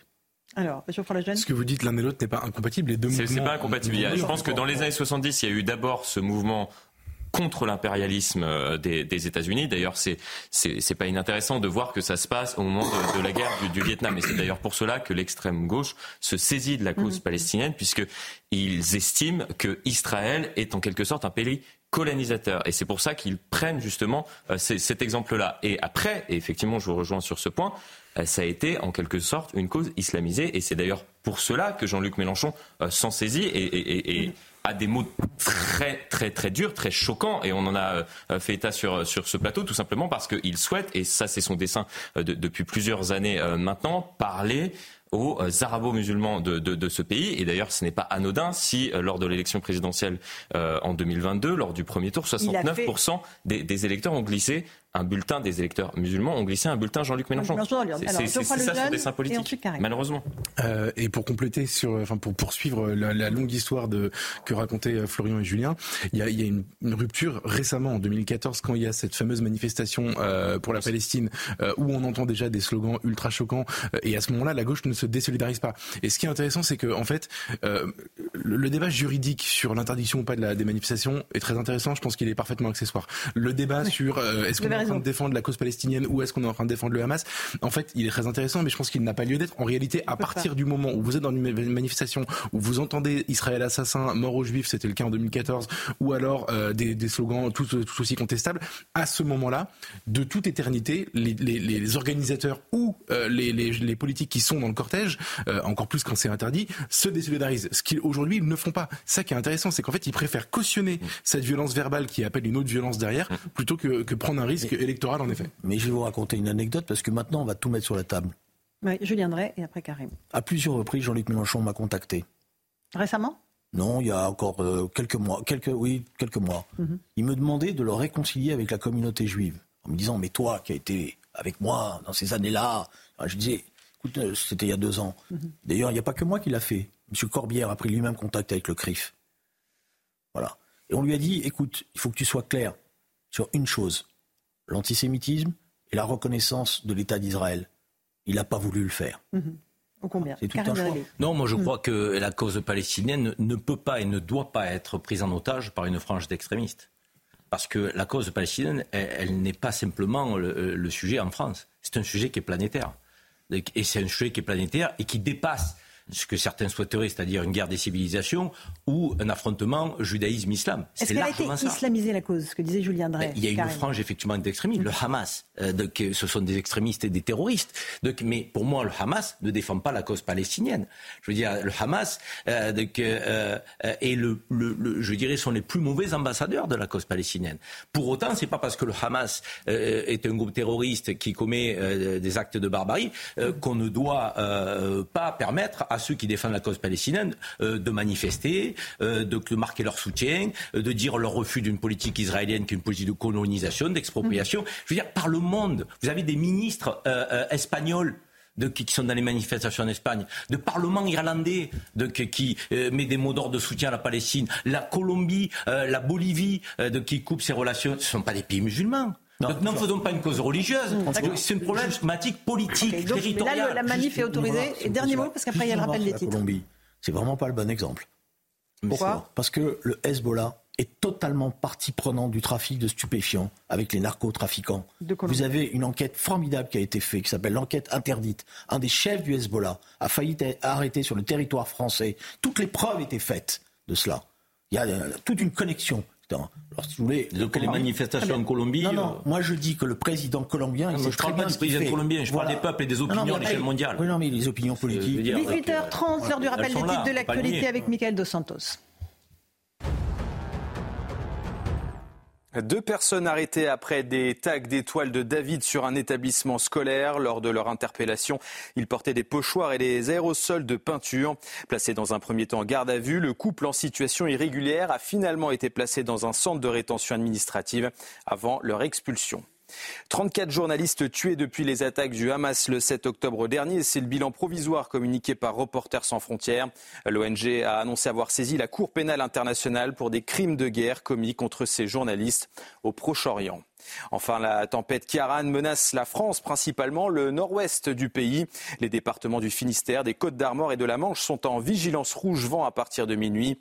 Des rafales de vent jusqu'à 170 km heure, des vagues de plusieurs mètres d'eau sont attendues. La circulation des poids lourds et les TER a également été interdite dans certaines régions. Merci beaucoup, Michael Dos Santos. Euh, J'aimerais aussi attirer votre attention sur un dérapage gravissime de la part d'un ancien sportif multimédaillé, il s'appelle Mayedine Mekissi, qui a carrément dit que Adolf Hitler, c'est un enfant de cœur à côté de Netanyahou. C'est ce qu'il a tweeté. Explication Max- Maxime Lavandier, puis je vous passe la parole ensuite. C'est une prise de parole qui suscite la polémique. Soutien affirmé à la Palestine depuis le début de la guerre, Mayedine Mekissi s'est fendu d'un tweet provocateur à l'encontre du Premier ministre israélien. L'ancien athlète a osé une comparaison entre Adolf Hitler et Benjamin Netanyahou. Adolf Hitler, c'est un enfant de cœur à côté de Netanyahou. L'Occident devrait collabo. Supprimé à ce jour, le tweet du Rémois a provoqué de vives réactions, notamment de la part du maire de Reims, Arnaud Robinet. J'ai été euh, choqué, stupéfait, de la colère, de la colère parce que euh, lorsqu'on était sportif, lorsqu'on a euh, porté le maillot de l'équipe de France, on porte aussi les valeurs de notre pays, de liberté, d'égalité, de fraternité et de euh, laïcité. Euh, ces propos sont inacceptables. Des valeurs incompatibles avec celles véhiculées par le sport, que lui rappelle la ministre Amélie Oudéa Castera.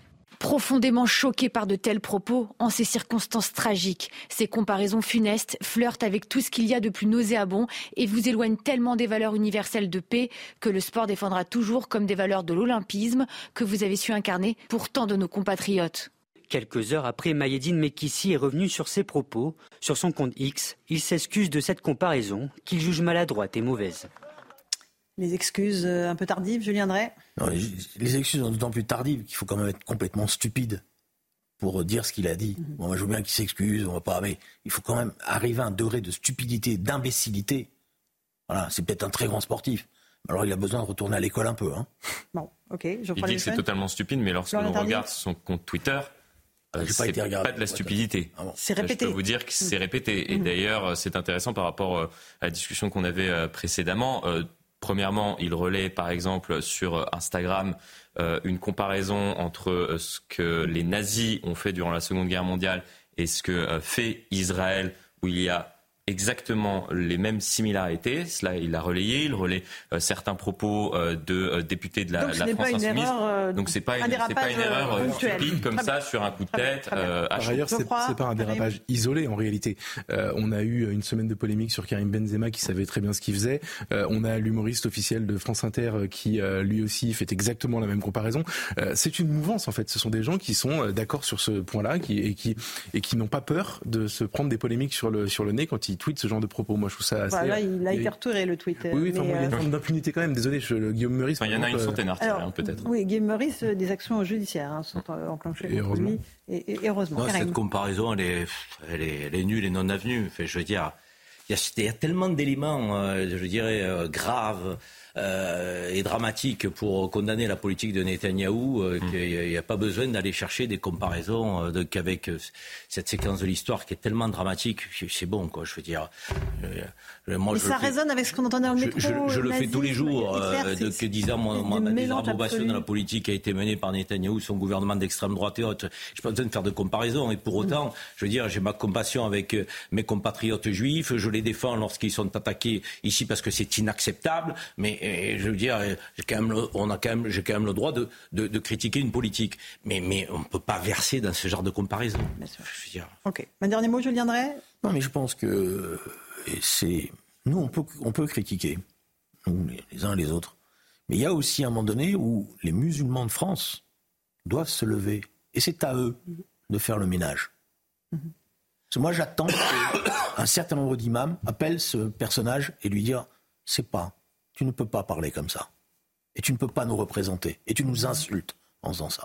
S'ils ne le font pas, alors les choses vont continuer. Allez, on fait une petite pause. On se retrouve dans un instant dans Punchline sur CNews et sur Europe 1. On recevra Marc Trévidic, magistrat, ancien juge antiterroriste. Où en est la menace terroriste dans notre pays? Faut-il redouter de nouvelles attaques, de nouveaux attentats sur le sol français? Ces réponses dans un instant sur Europe 1 et sur CNews. À tout de suite. 18h40, on se retrouve en direct dans Punchline sur CNews et sur Europe 1. Marc Trévidic est notre invité. Bonsoir. Vous êtes magistrat, président de la Cour d'assises euh, et ancien juge antiterroriste. Merci beaucoup de prendre du temps pour nous répondre sur CNews et sur Europe 1. On est avec Florian Tardif et avec Julien Drey. Nous sommes, euh, Marc Trévidic, dans un contexte de forte tension avec une montée des actes antisémites dans notre pays et une vive inquiétude concernant un passage à l'acte terroriste qui évidemment n'est jamais à exclure. Il y a une vague de fond aujourd'hui liée à ce qui se passe euh, en Israël qui pourrait susciter des passages à l'acte, selon vous? Oui, parce qu'on a vu ces dernières années qu'il y a une très forte réactivité. Il se passe quelque chose sur la scène internationale qui est évidemment manipulé et présenté de différentes façons selon qu'on regarde des sites plutôt islamistes ou, au contraire une mhm. information plus large. Et donc il y a cette réactivité, c'est toujours été un, un, argument, la cause palestinienne, pour embrigader et exciter euh, les, les jeunes musulmans. Mhm. Euh, donc il y a aujourd'hui euh, un climat, euh, un contexte, je dirais, qui est favorable. Vous qui avez approché de près les terroristes, vous avez dans votre bureau, vous les avez vus défiler de près. Qu'est-ce qui, qu'est-ce qui pourrait nous dire qu'on est dans, un, dans le très haut du spectre, que là on est face à une attaque terroriste imminente? Ben, S'il y a un phénomène de mimétisme, de répétition sur une courte période de personnes qui font des actes terroristes un peu désordonnés. Le, typique, c'est la personne qui sort dans la rue avec un couteau et qui agresse n'importe qui. On a connu ça beaucoup en 2015-2016, mhm. cette répétition. Euh, et Évidemment, euh, on ne peut pas prévoir l'avenir, mais ça m'étonnerait tout de même que ça se calme rapidement et on risque d'avoir ces, ces, actes sporadiques. Donc des vagues sporadiques avec des individus isolés ou est-ce qu'on peut avoir des attaques coordonnées avec des groupes structurés? Il n'y a pas de groupe structuré actuellement, j'en suis quasi convaincu. Euh, on a fait le nécessaire par rapport à l'État islamique. Par contre, trois, quatre copains euh, qui commencent à se dire, mon frère, euh, c'est maintenant qu'il faut agir, regarde ce qu'ils font aux Palestiniens. Enfin, j'imagine les conversations qu'il peut y avoir actuellement entre ces, entre ces jeunes-là. J'espère qu'elles sont captées par la DGSI, ces conversations, mais c'est à peu près de ce niveau-là, à mon avis, actuellement. Mmh. Euh, il y a quelques jours, une femme dans le RER e à Paris a été la cible de tirs de policiers. Elle refusait d'obtempérer, elle avait un comportement menaçant, elle disait vouloir tout faire exploser. On est dans une forme de psychose ou pas? Ça, c'est vraiment un épiphénomène. Je pense c'est une déséquilibrée qui était quasiment dans l'acte euh, suicidaire. Euh, donc, mais ça crée une psychose, évidemment, ces actes désordonnés. On est, je l'espère, euh, voilà, pas, pas dans le, creux de la vague, et j'espère qu'il ne va pas y avoir trop d'actions de, de, mhm. cet ordre-là, mais on voit bien aussi la nervosité côté policier, d'ailleurs. Hein. C'est logique. Hein. Mhm. Les mains, ils sont sous tension, ils vont l'être de plus en plus, entre les alertes à la bombe, entre les, les, les tags antisémites, euh, et puis ces, ces, ces phénomènes de, de, jeunes excités, mhm. les manifestations aussi, hein. tout ça va, va, va, faire pression sur nos forces de l'ordre. Absolument. L'antisémitisme sous-tend les actes terroristes pour vous? Bien sûr, mais vous savez, euh, les jeunes qui qui commettent des actes terroristes, justement, pas très structurés, c'est de la réaction de haine. Hein. Mmh. La personne qui sort dans la rue avec un couteau, il répond pas à une directive politique d'un groupe terroriste avec un projet terroriste bien structuré. C'est d'abord la haine. Et ces dernières années, c'est la haine qui a parlé. On n'est plus à l'époque d'Al-Qaïda avec un projet, un projet terroriste, des attentats bien préparés avec des espèces d'espions dormants. On est à euh, un appel à la haine générale. Souvenons-vous, porte-parole de l'État islamique qui disait tuer les mécrans de n'importe quelle façon, un couteau, une pierre. Mhm. C'est de l'appel à la haine. Et l'appel à la haine, c'est facile de, jouer la fibre antisémite, hein, mhm. anti-juif. Euh, voilà, euh, on ne va pas leur faire un cours de géopolitique sur la politique d'Israël. Mhm. Marc Trévidier, vous êtes l'invité d'Europe 1 et de CNews. Euh, on, voit le contexte. on sait que dans l'assassinat de Dominique Bernard, le professeur de français, on avait un individu radicalisé, radicalisé dans sa famille. Quelle est la solution pour prévenir ces radicalisations intrafamiliales et le passage à l'acte? Oui, mais alors ça, c'est vraiment un problème. Ça fait, bon, c'est quelque chose de très difficile à avancer. Vous savez bien que qu'un jeune qui, qui est complètement élevé dans un milieu euh, salafiste euh, plus plus va va euh, va devenir pareil que son papa, que son grand frère, que sa mère. Il n'y a aucune chance qu'il en soit autrement, quasiment. et donc la seule solution théorique, ça serait de les retirer de leur milieu familial, qui, qui va en faire des, des, des gens dangereux pour la société. Seulement c'est lourd. Ça veut saisir un juge des enfants, retirer les enfants de la garde des parents, de, la garde des parents suffisamment tôt, parce qu'un ado c'est même plus la peine, il sera intenable de toute façon, il sera déjà radicalisé. C'est très dur parce que les, les, les, les, radicalisés plus plus, ils aiment leurs enfants quand même. Hein. Donc, on a quelque chose quoi justement de cette idée proposée par, euh, formulée dans le premier temps, euh, pour l'instant qui n'est qu'une idée, euh, par Gabriel Attal, le nouveau ministre de l'Éducation nationale, d'extraire. On a parlé un peu d'expulsion des élèves dangereux, mais en fait, il s'agirait d'une extraction des élèves du dangereux du milieu scolaire, mais surtout de la cellule familiale, c'est ce que je comprends. Ah, de la cellule familiale, pas de problème, mais si vous les extrayez du milieu scolaire pour les laisser dans leur milieu euh, qui les endoctrine et qui les radicalise, c'est pire que tout.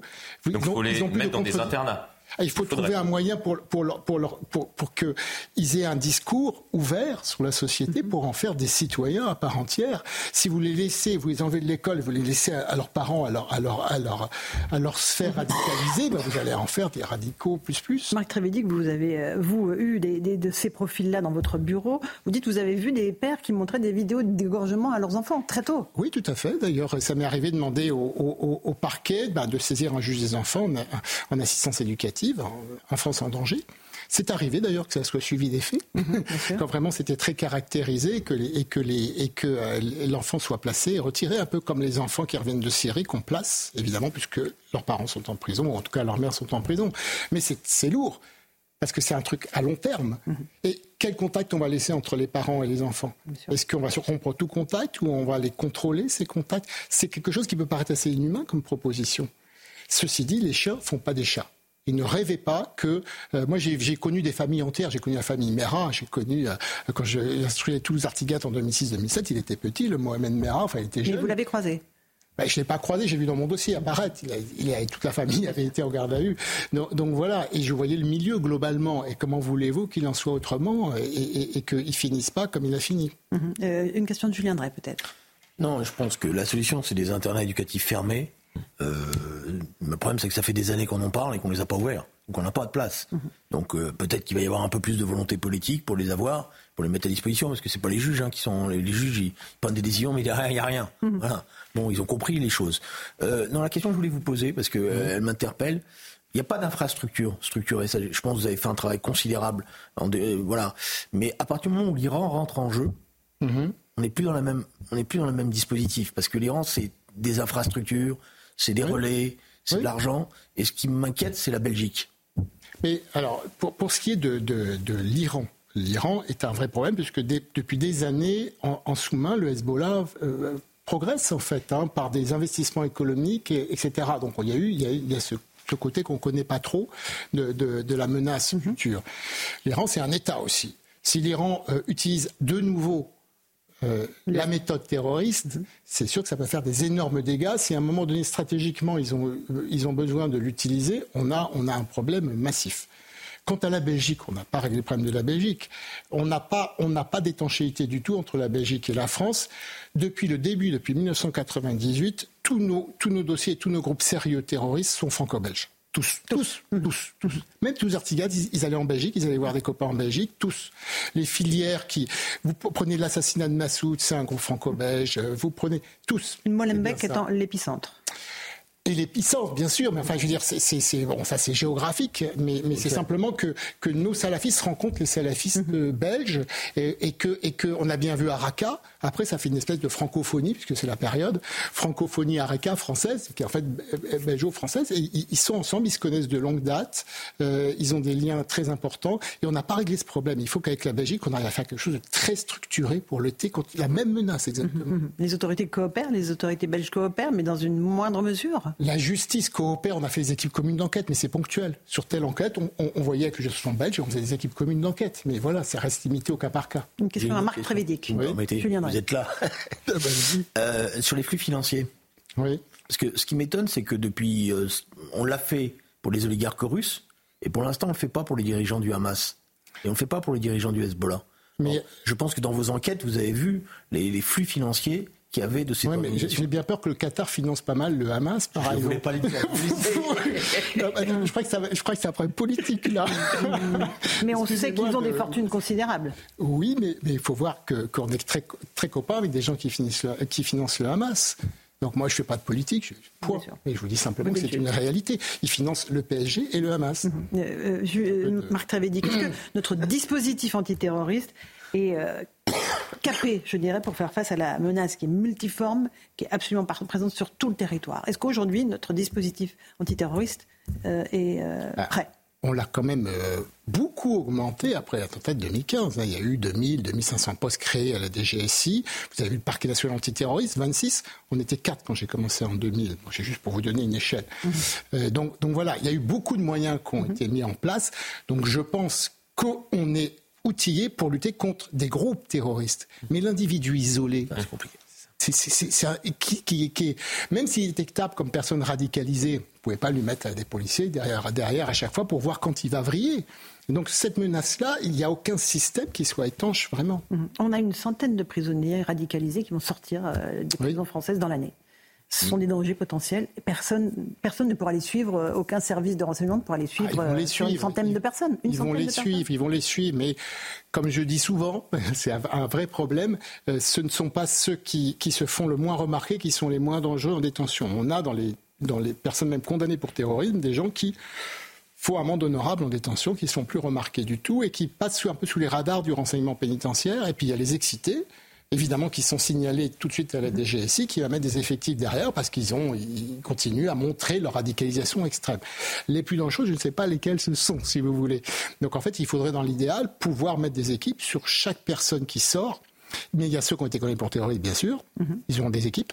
Et puis il y a ceux qui sont très radicalisés et qui n'ont jamais été condamnés pour terrorisme, qui sont dans la population de droit commun carcéral qui sont repérés euh, par, par, par l'administration pénitentiaire, mais qui sont quand même moins traités par la DGSI en sortie, évidemment, puisqu'ils ont déjà tant à faire avec ceux qui, qui, qui, qui, sont déjà passés pour terrorisme. Donc ça fait du monde, tout ça, et c'est du plein temps, et, et c'est compliqué. Ça veut dire, Marc Trévédic, qu'on est dans une société où il faut être vigilant en permanence, chacun d'entre nous, chaque citoyen français. Non, mais il faut vivre.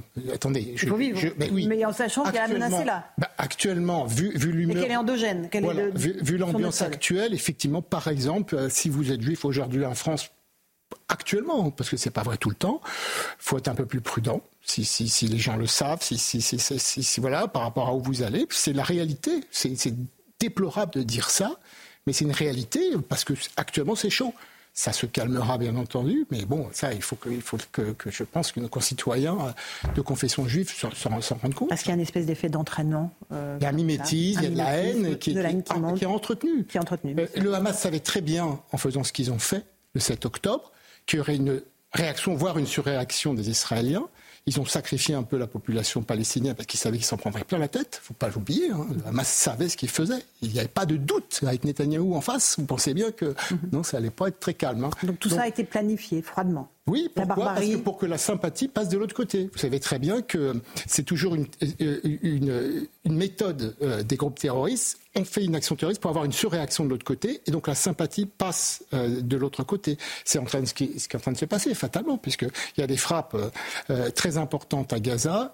On, maintenant, c'est plus les images des victimes euh, du 7 octobre, c'est les images d'enfants palestiniens qui sont sur les médias, surtout que les gens sensibilisés radicalisés ne regardent que les images évidemment en provenance de Gaza. Voilà, mm. c'est logique. Euh, mais c'était planifié. Ils ne pouvaient pas ne pas avoir imaginé ce qui allait se passer derrière. Mm -hmm. Alors, une dernière question rapide de Julien Drey. Non, rapide. une autre question sur laquelle je voudrais attirer l'attention, c'est que euh, on a ceux qui sont en prison, puis on a ceux qui ne sont pas sur le mmh. territoire français, mais qui essayent de revenir. Mmh. Parce que je trouve que assez significatif, la dame qui a, les deux, qui a tué ses deux enfants, en fait. Hein, à Gaza. À Gaza. En fait, elle, elle, elle, ils ont été frappés par un bombardement. On lui a demandé de s'en aller. Elle n'a pas voulu. Elle a laissé ses enfants. Elle a pris ses enfants en otage. Et en fait, elle faisait partie des réseaux qui ont... Euh, et voilà. Et justement, la France pourrait peut-être aider un peu plus les Kurdes à garder tous les prisonniers. C'est vrai que c'est encore un autre sujet. Euh, oui. un, dernier mot, Marc Trévidy, que, euh, concernant euh, les flux migratoires. Est-ce qu'aujourd'hui encore, il faut redouter ces flux migratoires? On entre dans notre, sur notre continent un peu librement. Le monde étant ce qu'il est, avec des conflits un peu partout, il y a des personnes qui, qui viennent d'endroits qui sont très radicalisées qui, qui rendent des familles entières euh, parce que y a, y a, y a, il s'est passé ce qui s'est passé euh, en Afghanistan, en Syrie, euh, en Tchétchénie. Bon, on a on a ces flux. Alors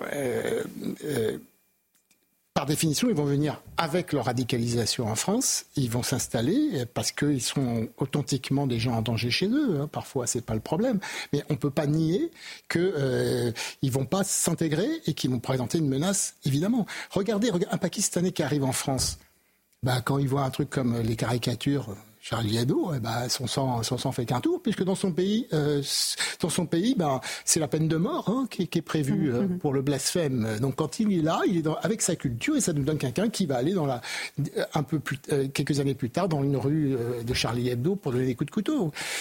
Vous n'allez pas leur enlever ce qu'ils sont. Mmh. Il y a des gens pour qui c'est pas de la radicalisation, ils sont radicalisés par leur pays, par leur culture. Ils se sentent même pas radicalisés. Pour eux, c'est la norme. Donc le risque majeur toujours dans notre pays, Marc Trévélic. Je pense. Avec des attentats euh, qui sont à redouter dans les prochains jours, voire semaines. En tout cas, des, j'espère des tentatives et pas plus. Voilà, espérons que les policiers et les gendarmes qui nous protègent au quotidien arrivent à déjouer euh, et les hommes du renseignement euh, ces attentats. Merci beaucoup Marc Trévélic. Merci. Magistrat d'être venu ce soir dans Punchline sur CNews et sur Europe 1. Merci Julien Drey, Florian Tardif. Dans un instant, sur Europe 1, c'est Hélène Zélani euh, pour l'information et Christine Kelly sur CNews. Bonne soirée à vous sur nos deux antennes et à demain.